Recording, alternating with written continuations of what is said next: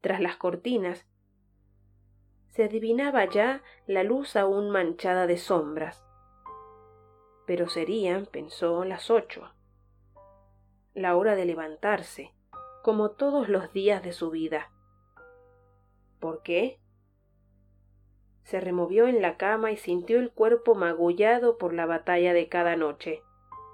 La colcha caída, sábanas arrugadas, las cenizas de tanta gente soñada y muerta doliéndole en la almohada endurecida.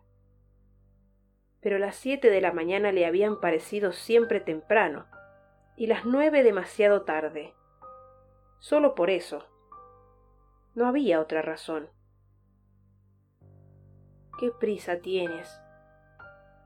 No abras los ojos. No hay prisa.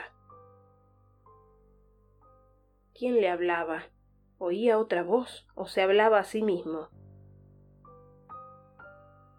Sigue ahí, descansa. No abras los ojos. La noche ha sido terrible y te ha vencido. Sigue durmiendo. Abre los ojos hacia ti mismo. Mira dentro de ti, donde aún te late el corazón, donde están las cenizas de los que habitan tus sueños en las sombras pero eran ya las ocho. Las ocho. Y abrió los párpados.